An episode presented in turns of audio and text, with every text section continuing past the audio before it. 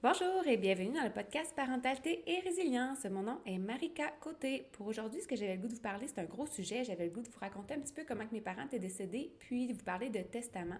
Euh, en fait, toutes les informations que je vais vous donner, c'est en lien avec le site web Éducalois euh, Québec. C'est sûr que ça s'applique vraiment au Québec. Je sais qu'il y a quelques personnes en France puis en Belgique qui écoutent le podcast. Euh, sûrement que pour vous, là, ça doit être semblable, sauf que ce que je vais dire aujourd'hui, ça s'applique vraiment au Québec. Euh, dans le fond, je vais commencer par vous raconter un petit peu l'histoire de comment mes parents sont décédés, puis euh, ce qui est arrivé à la suite là, par rapport au testament. Comme vous allez voir, là, il y a trois façons de faire des testaments. Ça peut être soit fait par un notaire, soit fait devant des témoins, au moins deux témoins, ou soit par vous-même. Euh, fait c'est ça. Fait pour commencer, moi, ma, ma mère était décédée, décédée j'avais 4 ans. Elle est décédée du cancer des poumons. Fait qu'elle a su à peu près en janvier qu'elle avait cancer, puis elle s'était fait dire qu'il restait 3 6 mois à vivre, puis elle a vécu 6 mois euh, après. Euh, dans le fond, elle est décédée en juin. Moi, j'avais 4 ans, ma soeur, elle avait 3 ans à ce moment-là. Puis, euh, fait ça n'a pas été compliqué du coup parce qu'on a continué d'habiter avec mon père qui était seul. Pour mon père, ben lui, il n'a jamais, a jamais eu d'autres conjointes après ma mère. Il est resté seul avec moi et ma soeur.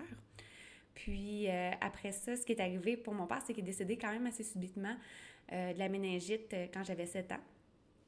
C'était au mois de juin, là, j'ai jamais terminé ma première année euh, scolaire parce qu'il restait à peu près deux semaines, je pense, de l'année scolaire quand il est décédé. Puis, euh, ce que je me rappelle, c'est que, ça, c'est vraiment ce que moi, je me rappelle, euh, c'est arrivé quand même assez rapidement. Je me souviens que la soirée avant, on avait tondu la pelouse, parce que moi, ma soeur, on aimait bien ça, tondre la pelouse. Puis, il faisait des chemins, puis là, on, suivait la, on le suivait avec la, la tondeuse. Puis, tout avait l'air normal. Puis, le lendemain matin, ben, il s'est réveillé avec un gros, gros mal de tête, puis il tombait dans la maison. Puis moi, je me suis levée pour aller à l'école, puis il m'a dit euh, T'es-tu capable de faire ton lunch pour aller à l'école? Puis là, j'avais dit euh, Oui. Je me souviens d'avoir mangé une tranche de pain au beurre avec une, une compote, euh, pas une compote, mais une confiture de fruits. Puis là, à ce moment, une salade de fruits. Puis je me souviens qu'il avait vraiment mal à la tête, mais tu sais, il était resté couché. Ma soeur, elle allait à l'école juste l'après-midi parce qu'elle était en maternelle, puis à ce moment-là, on n'allait pas. C'était juste une demi-journée. Fait que quand elle est arrivée à l'école, lors du midi, elle me dit Ah, papa, il file pas bien, il tombe partout dans la maison. Euh, les, policiers et les ambulances sont là. Il avait posé des questions comme est-ce que mon père consommait, est-ce qu'il y avait de l'alcool, euh, tout ça. Puis mon père, on le voyait une fois de temps en temps qu'une bière, mais c'était pas euh, quelqu'un qui consommait vraiment beaucoup d'alcool, de ce que je me souviens. en tout cas, ça ne m'a pas frappé quand j'étais jeune. Fait que ma soeur, elle disait non, euh, rien, rien de spécial. Puis, il avait débranché aussi le téléphone euh, dans le fond de la maison parce qu'elle voulait pas que ma soeur, elle appelle euh, les ambulances. Mais c'est mon grand-père qui est arrivé à la maison, puis là, il a vu ça, qui a appelé la police puis les ambulances. Puis à ce moment-là, il, il était monté à l'hôpital. Puis moi, dans mes souvenirs, ben, ça s'était passé dans la même journée. Mais il y a une de mes tantes qui me dit non, ça a été sur trois jours, mais moi, je me souviens d'être revenue de l'école, d'avoir dit ça à ma professeure sur cette journée-là, d'avoir dit à mon père, il est parti en ambulance, puis elle me dit, ah, ça doit pas être grand-chose. Puis que euh, le, quand je suis revenue de l'école, ben, c'était notre gardienne qui était là. Puis euh, d'habitude, elle me gardait à la maison. Puis cette fois-là, elle dit oh, Vous allez venir chez nous. Puis, au même moment, j'ai eu euh, un appel d'une amie de l'école qui m'a qui appelé et me dit Hey, ton père, est mort. Puis je me souviens d'y avoir dit C'est même pas vrai. Puis d'avoir accroché le téléphone. Puis à ce moment-là, la, gardienne, elle nous a chez eux. Puis après ça, j'ai posé plein de questions. Euh, est-ce que mon père est mort? Euh, c'est quoi qui est arrivé? Puis là, elle me disait Ah, je peux pas te le dire, je sais pas, je peux pas te le dire. Puis là, je trouvais ça bizarre. Puis je me dis ben, Pourquoi qu'elle me dit pas qu'il est pas mort? C'est quoi, le problème? C'est même pas vrai. Puis là, tu sais, je me souviens que je m'en allais en vélo. Puis c'était confus dans ma tête. Puis quand on est arrivé là, chez, chez elle, ben là, j'ai deux matantes qui sont venues. Puis là, ils nous ont dit que, que mon père était décédé. Puis, euh, dans le fond, il était décédé de la méningite à pneumocoque. Puis, c'est dans mes souvenirs, ça, ça, serait dans la même journée. Mais c'est pas tout à fait clair, là. Puis, euh, c'est ça quand que. Euh, mais maintenant, ben là, c'est sûr que je comprenais très bien c'était quoi la mort à ce moment-là, 7 ans, parce que j'avais déjà ma mère qui était décédée. Fait que c'était assez clair pour moi que j'allais plus revoir mon père. Puis, ce qui est arrivé après, c'est que. Mais ben, je pense que le lendemain, on est retourné à l'école, parce je me souviens d'avoir été voir ma professeure, puis d'avoir dit mon père est mort. Puis là, je me souviens qu'elle qu'elle avait fait, euh, qu'elle pense qu'elle sentait mal de m'avoir dit ça, mais je pense que j'ai l'impression qu'après ça, on n'est pas retourné finir notre année scolaire parce que justement, il y avait plein de choses qui arrivaient. Puis, ils ont fait passer mon année sur mes notes de l'autre bulletin. Fait que, euh, que c'est ça. Mais c'est ça, le lendemain, il me semble qu'on est retourné. En tout cas, je suis retournée à l'école quand mon père était décédé. Là. Je pense que c'est le lendemain. Puis après ça, le problème, c'est que mon père n'avait pas de testament notarié. Il avait fait un testament comme ça sur le coin d'une table. ça a l'air qu'il n'aurait parlé à un de mes oncles, mais personne ne savait il était où le testament. Fait que ce qui est arrivé, c'est que pendant tout l'été, ben, on savait pas qu'on allait l'habiter. Puis, euh, on s'est promené de, dans... C'est sûr que mes parents avaient beaucoup de frères et sœurs, là. Mon père, il était 12 enfants, ma mère aussi. Fait qu'on est allé chez des oncles, des tantes là, pendant tout l'été, soit une semaine, quelques jours. Euh, tout le monde s'est relégué pendant l'été.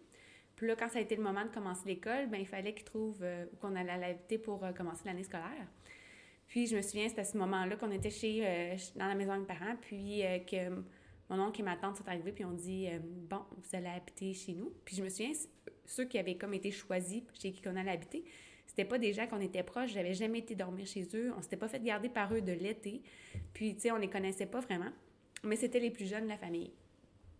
Puis là, à ce moment-là, je me disais, mais je me souviens qu'ils nous ont dit, bon, vous allez habiter chez nous, c'est-tu correct pour vous, êtes-vous contente? Puis j'ai fait, oui, mais en fait, j'étais comme non, j'ai pas le goût d'habiter là.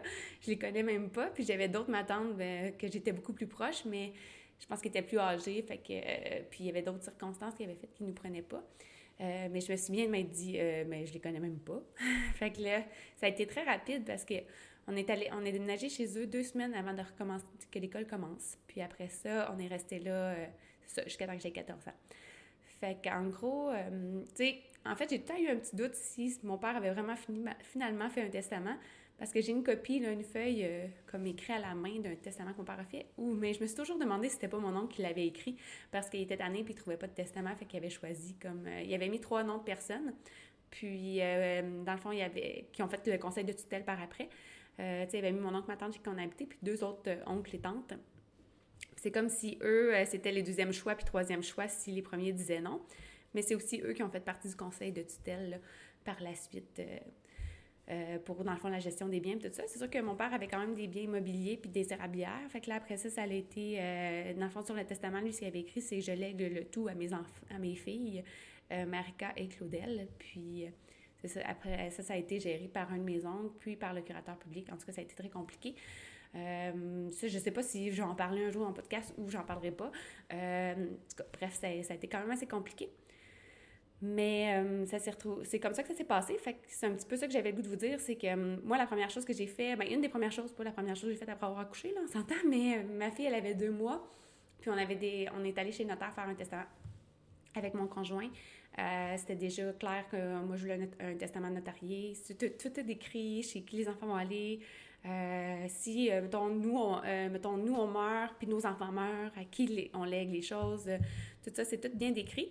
Fait que je pense que, tu sais, c'est pas obligé d'être un, testament notarié, sauf que c'est important de faire au moins un testament. Puis c'est ça, selon le site Éducalois, c'est vraiment trois façons de le faire. Il y a un testament notarié.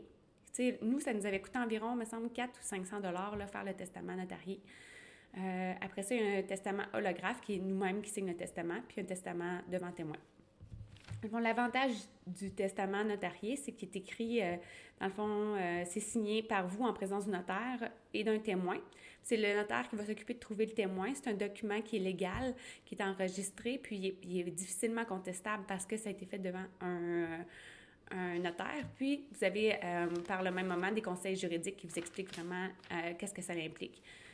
après ça, il y a le testament, dans le fond, le deuxième sorte, c'est devant témoin. Ça prend deux témoins. Euh, c'est vous-même qui le faites. Ça peut être fait par un avocat qui peut l'enregistrer au registre euh, des testaments.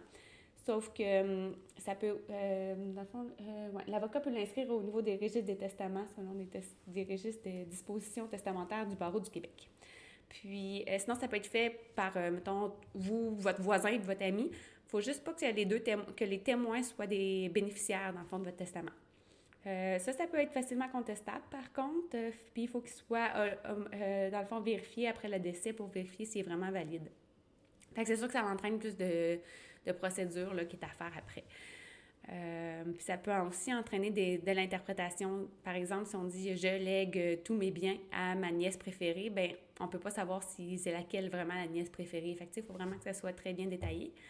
Euh, puis le dernier testament qui est le plus facile à faire, c'est le testament holographe qui comprend juste votre signature. Euh, par contre, c'est important de dire à quelqu'un où vous l'avez mis pour pas que les gens le cherchent. Puis les gens ont besoin de la copie originale quand, le décès. Fait qu'ils disent de ne pas le mettre dans un coffre de sûreté parce que si on, a besoin comme du testament pour ouvrir le coffre de sûreté, etc., ben ça ne fonctionnera pas parce que ça prend l'original pour que les, euh, testamentaires puissent l'utiliser. Puis ça aussi, c'est facilement contestable parce que ça peut être un peu n'importe qui qui l'a signé. Puis, euh, par exemple, dans le fond, l'avantage, c'est que ça ne coûte rien. Puis tout le monde peut le faire, sauf qu'il peut être perdu. abîmé, puis il y a aussi des problèmes d'interprétation puis de validité. Fait qu'en gros, euh, c'est un petit peu ça que j'avais le goût de vous parler aujourd'hui. Fait que euh, ça fait un petit peu le tour de mon, de mon histoire, moi, ce que j'ai vécu, puis la raison pourquoi j'ai décidé de faire un testament euh, au moment que ma fille, ma première fille est née. Puis je pense que si jamais il y a des modifications, je vais aussi le faire, mais avec un notaire.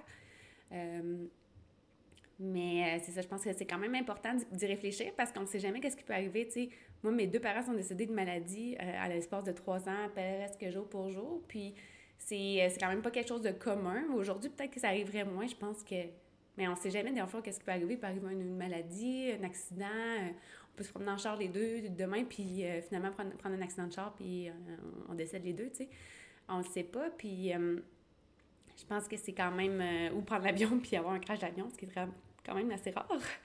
Puis, tu sais, on ne sait pas qu'est-ce qui peut arriver, on ne sait pas qu'est-ce que, qu'est-ce que l'avenir nous réserve. Fait que je pense que c'est important quand même de, de, réfléchir à ça, surtout quand on a des, des enfants.